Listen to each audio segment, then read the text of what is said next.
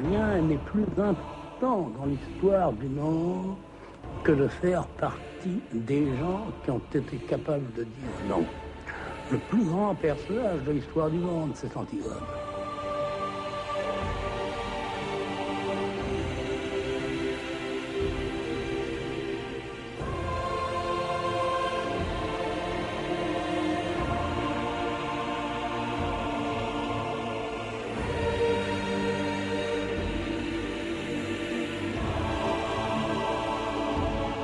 2000 ans d'histoire.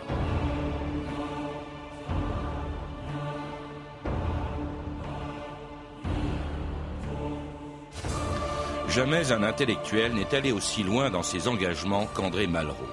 Jamais non plus il n'a eu autant d'ennemis quand, après avoir été un compagnon de route du Parti communiste, il est devenu ministre du général de Gaulle.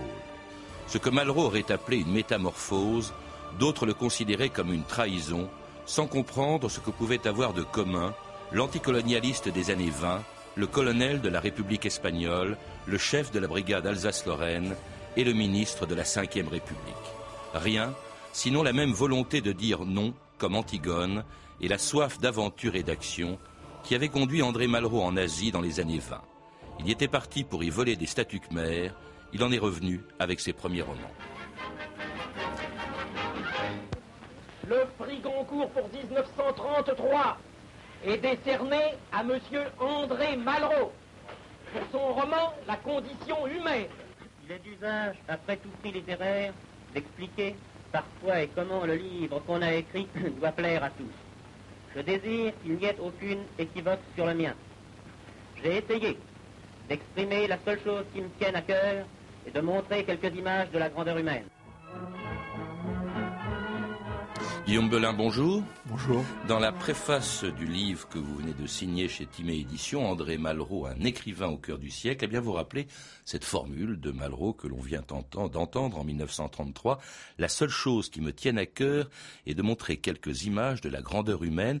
Et vous dites que ça résume tout Malraux au fond, aussi bien son œuvre que ses engagements euh, politiques très différents. C'est ça Malraux, c'est ça qui explique Malraux, la grandeur, la recherche de la grandeur humaine? C'est la ligne directrice aussi bien de, sa vie que de son œuvre. Euh, toutes les actions politiques de Malraux, tous ses écrits, même ses recherches sur l'art, tout ce qui a dirigé sa vie ont toujours euh, visé à chercher ce que l'homme pouvait accomplir de grand. Et Malraux était aussi un, parfait autodidacte. Donc pour lui, euh, ce qui pouvait s'accomplir de grand allait de pair avec la recherche de l'accomplissement de soi et la transformation du monde dans lequel on vivait. Alors il va la rechercher dans des directions très différentes, cet accomplissement de, de soi. Euh, d'abord, bon, c'est pas un homme, un écrivain, un intellectuel engagé, jusque dans les années 20. Il est né en 1901. Et puis alors, dans les années 20, pardon, il part euh, en, en Indochine et c'est là que vont apparaître, vont commencer ses premiers engagements. Cela dit, quand il part en Indochine, vous le rappelez, Guillaume Belin, c'est pas du tout pour y militer contre le colonialisme. Le, jeune Malraux dans, les années 20 est vraiment un dandy des années folles. il mène une vie assez échevelée qui, l'amèneront à quelques revers de fortune. Et la raison, la, raison première de son départ est d'aller se trouver un avenir euh, et comme c'est un jeune homme très cultivé, euh, il perçoit tout de suite les potentialités qu'ont le marché d'art naissant en provenant des colonies. Enfin bref, il va voler des statues. Il va prélever quelques statues. oui, je ne pas la euh, différence, mais bon. Non, enfin le, traité de, voleur est un peu excessif puisqu'on est dans, dans, un contexte assez différent de notre époque où. Enfin, il les découpe et puis il les ramène, il essaie de les ramener en France. il les découpe, essaye de les ramener en France. C'est une équipée de pieds nickelés qu'il a monté avec euh, quelques compagnons. Donc immanquablement, il se fait prendre par la police et est arrêté. Hmm. Euh, il doit être euh, jugé sur place et est mis à l'index par la société coloniale, ce qui l'amène quasiment par accident à côtoyer la condition des indigènes. Hmm. Et c'est là que naît sa première révolte. l'anticolonialisme. Dans un journal qui va s'appeler Indochine, il était aussi en Asie à ce moment-là Enfin, il est, revenu en France, il est reparti en Asie. Là, il se trouve, il s'y trouve au moment où se déclenchent des troubles en Chine, notamment une révolution communiste à Shanghai, dont il va faire la, condition humaine. Et bref, de l'anticolonialisme dans cette revue, euh, eh bien évidemment, il se retrouve tout naturellement auprès des communistes. Alors j'étais très surpris en vous lisant Guillaume Belin parce que le personnage qui l'intéresse le plus dans le communisme de l'époque, c'est pas du tout Staline qui est au pouvoir, c'est Trotsky. Malraux a toujours eu une relation très ambiguë vis-à-vis du, communisme. Il côtoie les communistes parce qu'il est révolutionnaire. Et il est révolutionnaire parce qu'il côtoie une injustice extrêmement marquante. C'est pour ça que parmi les, grandes figures de la révolution soviétique, euh, celle de Trotsky est la plus proche euh, de, ce à quoi il aspire. En plus de ça, sa, rencontre avec Strotsky a, quelque chose, là encore, d'assez accidentel et qui sert euh, sa, carrière naissante, puisque Trotsky s'emparera de son premier livre avant la, condition humaine, Les Conquérants, et en fait une grande critique où il juge autant de la nature littéraire de Malraux que des raisons et de la critique de son engagement politique. Donc il est légitimé par Trotsky euh, au début début de son, aventure qu'il mènera du, communisme au gaullisme. Alors cela dit, il est quand même fasciné aussi par l'organisation du Parti communiste français, des partis communistes staliniens de l'époque qu'il va retrouver en 1936 lorsqu'en juillet, juste après le déclenchement de la guerre civile, il va se battre dans le camp républicain, encore une fois, dès le mois de juillet 1936. Pendant des jours, pendant des mois, nous n'avons pas eu autre chose à faire que d'organiser la discipline révolutionnaire. J'ai vu le sol commencer à trembler sous un autre grondement sourd qui se répétait et qui était l'arrivée des premières brigades internationales et des premiers régiments véritablement organisés d'Espagne.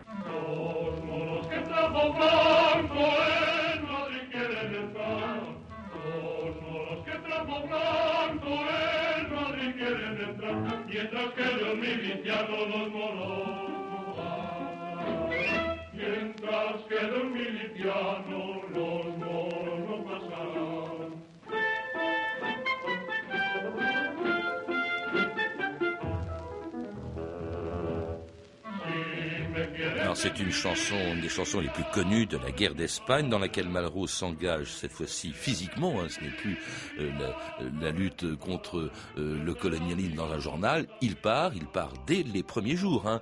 Euh, il, arrive même, on l'a entendu, avant les brigades internationales. Guillaume Belin. Malraux arrive en Espagne cinq jours après le, début du putsch. Dans les années 30, il a L'aventure a repris le dessus. En particulier, il a participé euh, aux premières aventures, euh, aux premières aventures aériennes. Euh, en même temps, il s'est vraiment enraciné dans son rôle d'intellectuel engagé dans la défense des militants communistes chassés par les nazis et très préoccupé par les fascismes montants. Donc, dès que la crise éclate en Espagne, il s'y précipite sans avoir trop d'idées de quoi. Euh, c'est avant tout, déclare-t-il, pour apporter un témoignage du soutien de la France et voir ce qu'un intellectuel comme lui peut, arriver. Mais son tempérament d'aventurier reprend le dessus et se précipitant au-devant des autorités républicaines espagnoles, euh, il dit Vous avez besoin d'une aviation, euh, les républicains sont arrivés par les airs, je suis un aviateur, confiez-moi toutes ces les affaires. Les franquistes, vous voulez dire, sont arrivés par les airs. pardon, oui. oui. Et, alors, cet homme qui ne sait absolument pas piloter un avion devient colonel euh, de, de, plusieurs avions, enfin commande plusieurs avions, une escadrille d'avions. Il n'a jamais été militaire, n'a jamais été euh, pilote, mais va en quelques semaines de briques et de broc monter une escadrille aérienne qui sera pendant euh, près d'un an la seule force aérienne des républicains espagnols. Et du même coup décimé, si bien qu'il quitte l'Espagne temporairement pour aller défendre la cause des républicains en France. Et d'ailleurs, dans, dans cette archive qu'on a entendue, c'était à ce moment-là. Il va même aller aux États-Unis et puis il va revenir pour, euh, pour euh, tourner le film la, Sierra de Teruel. Mais alors, euh, assez dépité quand même, c'est au moment où sort ce film en 39 que la guerre d'Espagne est perdue par les républicains, que Franco triomphe en Espagne, mais il, a, il, ne perd pas l'espoir, hein, pour reprendre aussi le titre qui a inspiré son, son aventure espagnole. En 1939, là encore, euh, c'est l'aventurier qui reprend, enfin l'aventurier, le combattant, et puis le patriote. Dès 39, il a quand même 30, 38 ans, il demande à être engagé dans l'armée française au moment où se déclenche la guerre. il a cette phrase magnifique, quand on a écrit ce que j'ai écrit et qu'il y a une guerre en France, on l'a fait. Euh, maintenant, les autorités militaires de l'époque ne le voyaient pas de cet œil-là, puisque son rôle en Espagne avait été très sulfureux. C'était plus un aventurier qu'un militaire. Il avait été réformé dans sa jeunesse en France. Donc, pour l'armée française, il n'existe pas. Euh, il finit quand même par réussir à se faire euh, incorporer, mais comme vulgaire deuxième classe qui croupit pendant la drôle de guerre dans une caserne à Provins et finit par être fait prisonnier avec euh, avec son contingent sans même avoir pu combattre. Alors, ce qui est d'extraordinaire, Guillaume Belin, on peut s'attendre quand même que, une fois l'occupation commencée, une fois les Allemands en France, il entre dans la résistance. Pas du tout. Pendant deux ans, il ne va rien faire. Il ne faut pas oublier qu'à cette époque, Malraux a déjà 40 ans. Euh, il a déjà énormément vécu. Il a vécu les révolutions asiatiques, il a vécu la guerre d'Espagne, et comme il le dit lui-même, il est là des défaites. Il a toujours été guidé dans ses engagements et dans ses luttes par la fraternité des hommes avec qui il se battait, quels que soient les très faibles moyens dont il disposait. Et amèrement, il constate que ça l'a systématiquement conduit à la défaite du camp dans lequel il s'engageait. C'est pour ça que, tenu par un certain découragement, oui, il commence par euh, retourner vers la littérature. Alors vous citez cette phrase quand il y a quand même des gens qui disent, mais enfin vous, le Malraux de l'Espagne, etc., vous ne pouvez pas nous laisser tomber. Il y a une grande résistante, Simone Martin Chauffier, qui vient le voir en, en 1940 et qui lui dit, venez dans la résistance. Il a cette phrase justement, on ne peut rien faire, dit-il, tant que les Américains ne marchent pas. Je suis là des défaites, la Chine, l'Espagne, la France, c'est ce que ce que vous dites. Cela dit, en 43, alors là, il entre de plein pied dans la résistance, dans les maquis. C'est toute l'ambiguïté du personnage qui a toujours ses valeurs, mais qui en même temps euh, est toujours conscient du rôle qu'il veut jouer. Euh, il aura cette autre phrase quand Emmanuel Dastier de la Vigerie vient essayer à son tour de l'enrôler dans, la résistance, je ne veux pas être le second. Euh, quand il s'engage, quand il finit par prendre le maquis en, en, 43, euh, c'est poussé par une tragédie personnelle. Ses deux demi-frères étaient, eux, des résistants de la première heure, euh, qui tous les deux euh, n'ont pas survécu à cette aventure. Et c'est par les contacts dans les services anglais qu'avait son frère, son frère Roland, qu'il part en Corrèze et qu'il commence à vouloir construire, après la stature du Malraux républicain espagnol, la stature du Malraux résistant, en essayant de fédérer les, maquis dispersés dans les forêts du Lot de Dordogne et de Corrèze. Et avec son béret de colonel de l'armée espagnole, hein, c'est assez extraordinaire, on voit des photos dans, ce livre, il va ensuite, il va, être fait prisonnier, hein. il, a, même failli être fusillé par les Allemands, euh, il est sauvé par la libération de Toulouse, et puis il va se battre dans la brigade Alsace-Lorraine, toujours sous le nom de colonel Berger, hein, c'était son, son, son nom de guerre, et alors c'est une expérience qui va évidemment, à la fin de la guerre, le conduire vers le général de Gaulle, ce qui sera son dernier engagement, celui des 30 dernières années de la vie d'André Malraux. Il s'en expliquait au micro de Jacques Chancel en 1974. Pendant la résistance, j'ai épousé la France. Autrefois, j'avais, dans une certaine mesure, eu un lien extrêmement profond avec, disons, le prolétariat, et j'ai eu pendant la guerre le sentiment qu'on ne pourrait rien faire qui ne passe par la France. En conséquence, je me suis trouvé gaulliste et au service d'une tentative de présence de la France sur laquelle je ne crois pas m'être tellement trompé. Malraux ministre, c'est un... J'étais pas ministre, j'étais ministre du général de Gaulle. Citoyens, citoyennes, Parmi vous, nombreux sont encore ceux qui ont entendu nuit après nuit. Ici, Londres, les Français parlent aux Français, honneur et patrie. Vous allez entendre le général de Gaulle. Ici, Paris, honneur et patrie. Une fois de plus, Français, au rendez-vous de la République et au rendez-vous de l'histoire. Vous allez entendre le général de Gaulle. Et c'était André Malraux, place de la République en 1958. Il s'agissait de saluer l'arrivée, enfin la, naissance de la Ve République, de la constitution de la Ve République. Mais alors, défendant euh, De Gaulle, on l'a entendu avec les talents d'orateur qu'il avait, un De Gaulle qu'il avait rencontré beaucoup plus tôt. Hein. vous, vous, le rappelez, euh, Guillaume Belin, dès 1941, pendant la guerre, pendant qu'il ne faisait rien, il n'était pas encore dans la résistance, il avait tenté de contacter De Gaulle. Après l'appel du 18 juin, euh, Malraux voit euh, l'occasion de reprendre euh, l'aventure espagnole, cette fois pour la France, c'est-à-dire de partir avec une poignée d'hommes décidés et mener l'aventure à quelques-uns contre tous. Donc il a envoyé une euh, fait parvenir plutôt parce que le poste entre Paris et Londres, enfin entre la France et Londres était assez perturbé à l'époque, euh, fait parvenir une lettre au général de Gaulle où il euh, lui dit qu'il ne doit pas avoir d'aviateur à revendre et que si on lui fait signe, il rapplique immédiatement. Malheureusement, la lettre est perdue. Malraux en prend ombrage il a, il a cru qu'on ne voulait pas de lui, en fait. Qu'on ne voulait pas de ses services, qu'on lui reprochait encore son engagement avec les communistes de l'entre-deux-guerres. Il est donc en quelque sorte parti boudé. Hmm. Alors, il va euh, le rencontrer finalement. Ça se passe en août 45, et il y a tout de suite une admiration profonde entre les deux hommes et réciproque. Hein. Euh, de Gaulle, euh, Malraux admire De Gaulle, ça on s'en doute. De Gaulle admirait, je crois que c'est un des seuls personnages d'ailleurs qui est impressionné le général de Gaulle lui-même, Malraux. C'est une rencontre et, une relation profondément étonnante quand on parle, quand on pense à quel point les, deux personnages sont dissemblables. Maintenant, on peut imaginer qu'ils ont été immédiatement unis par cette idée de grandeur mm. qu'ils partageaient, où, où, De Gaulle voyait la grandeur de la France, de la nation éternelle, où Malraux voyait, lui, la grandeur des hommes qui la composaient. Il y a un bel hommage que vous citez, qui est connu, qui est écrit dans Mémoire d'espoir du général de Gaulle, et qui dit À ma droite, j'ai et j'aurai toujours André Malraux. La présence à mes côtés de cet ami génial, fervent des hautes destinées, me donne l'impression que par là, je suis couvert du terre à terre. Oui, vraiment, il y avait une admiration réciproque. Alors, euh, que tout de suite, il va être ministre, je crois, euh, dans le premier gouvernement du général de Gaulle, et puis il va quitter, bien sûr, le pouvoir quand de Gaulle partira lui-même. Il a fait ça à chaque fois. Hein. il est parti, et puis il, va, il y aura sa traversée du désert, lui aussi Malraux, hein, jusqu'au jusqu'au retour. Ah, il était quand même pendant cette période orateur du RPF, hein, ce, parti très anti, euh, parti gaulliste très anticommuniste. C'est là qu'on a vraiment accusé de trahison. Est-ce qu'on peut parler de trahison de, de Malraux? Ah, il en était même le délégué à la propagande, titre qui veut vraiment RPF, euh, dire ce qui est. Euh, dans le contexte extrêmement tendu de l'époque, on peut parler, enfin, ça a été perçu comme une trahison puisqu'il passait d'un camp à l'autre dans un contexte très antagonique.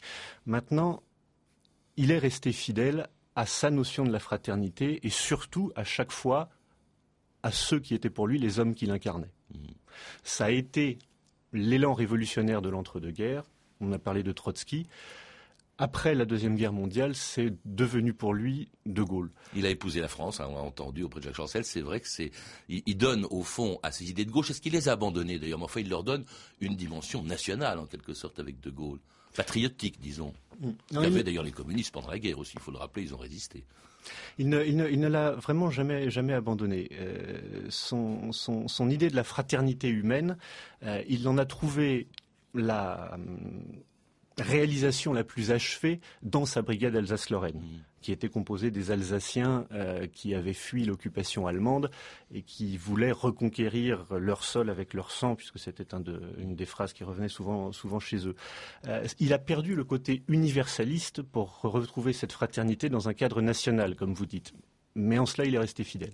Et alors donc, évidemment, De Gaulle revenant au pouvoir, il le prend à nouveau comme ministre. Il restera du début à la fin du, des deux septennats, enfin du septennat et demi du, du, général De Gaulle, euh, étant toujours l'orateur du, du mouvement. On fait appel à lui. Alors De, Gaulle, il est ministre de la Culture, il faut vous le rappeler bien sûr, un premier ministre du premier ministère de la, de la Culture, c'est lui qui l'a créé.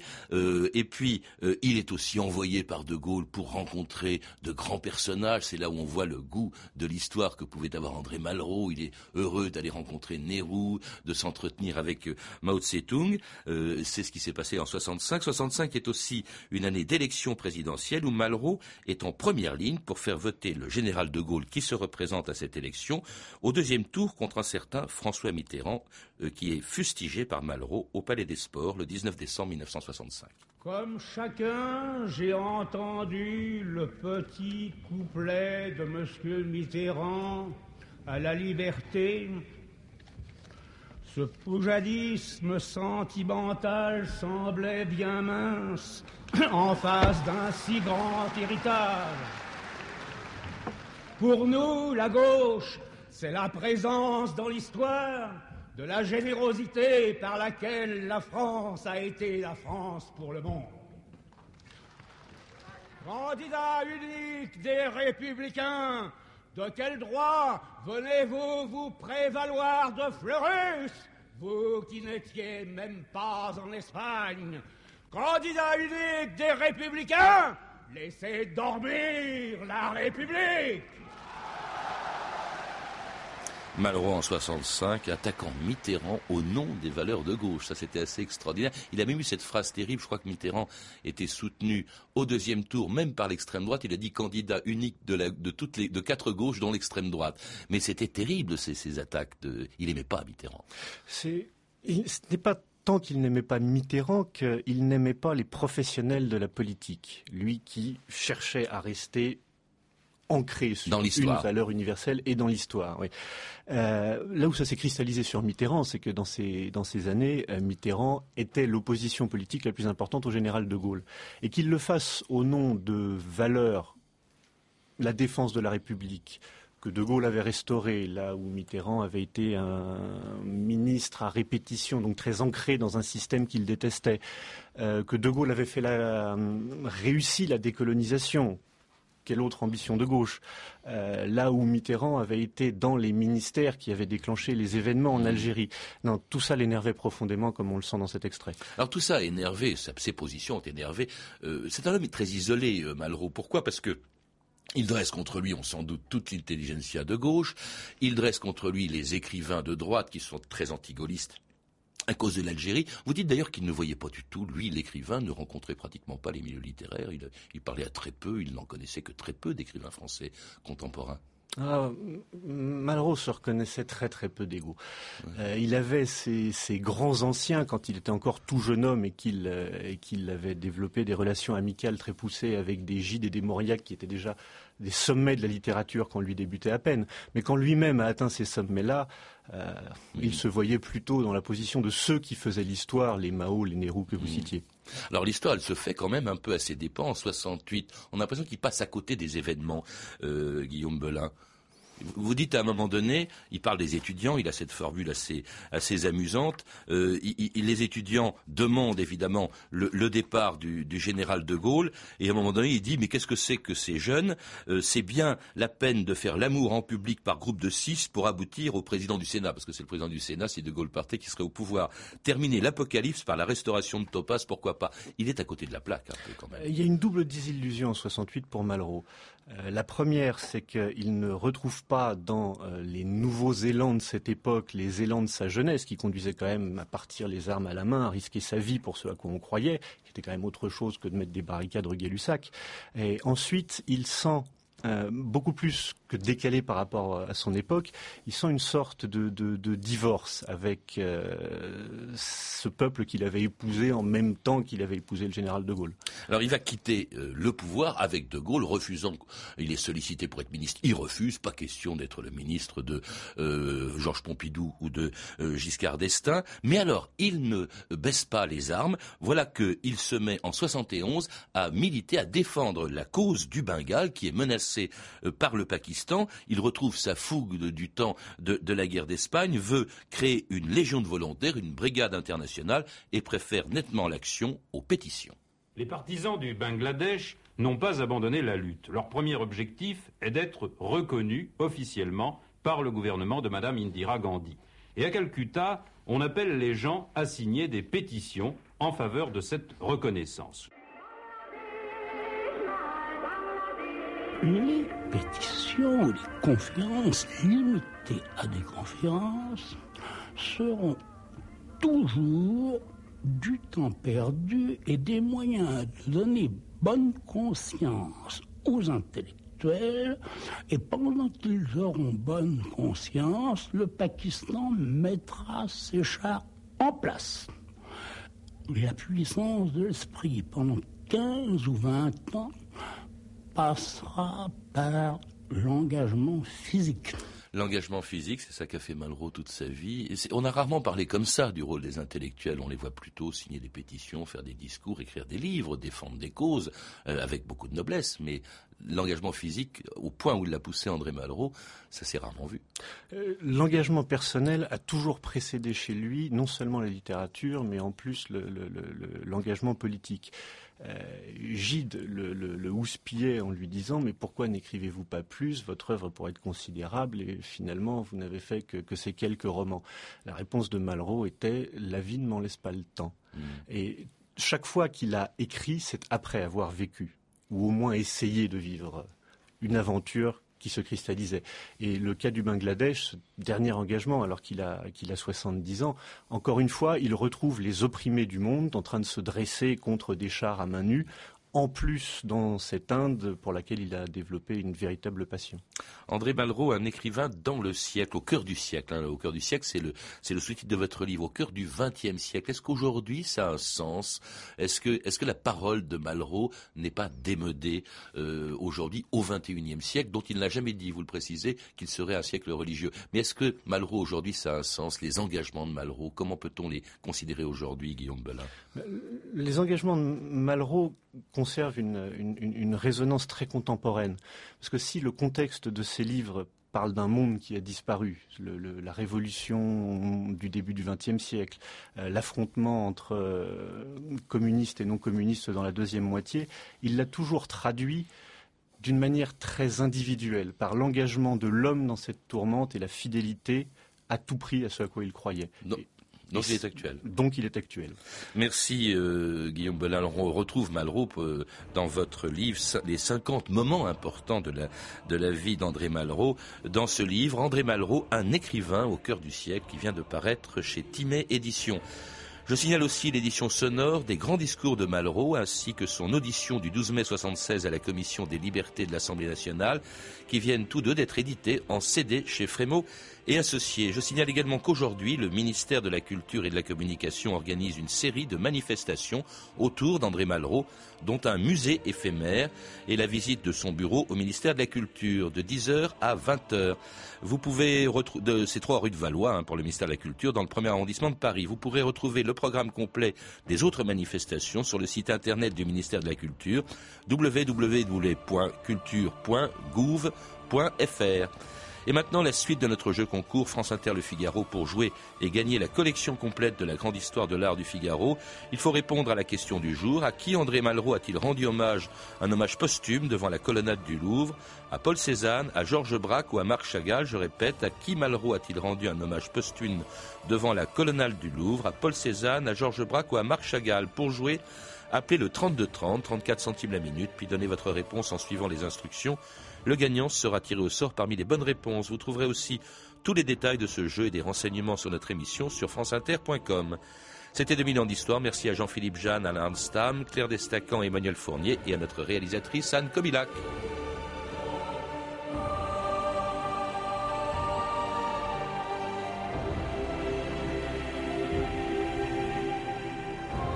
Demain, une communauté chrétienne oubliée, des chrétiens au pays des pharaons, les Coptes.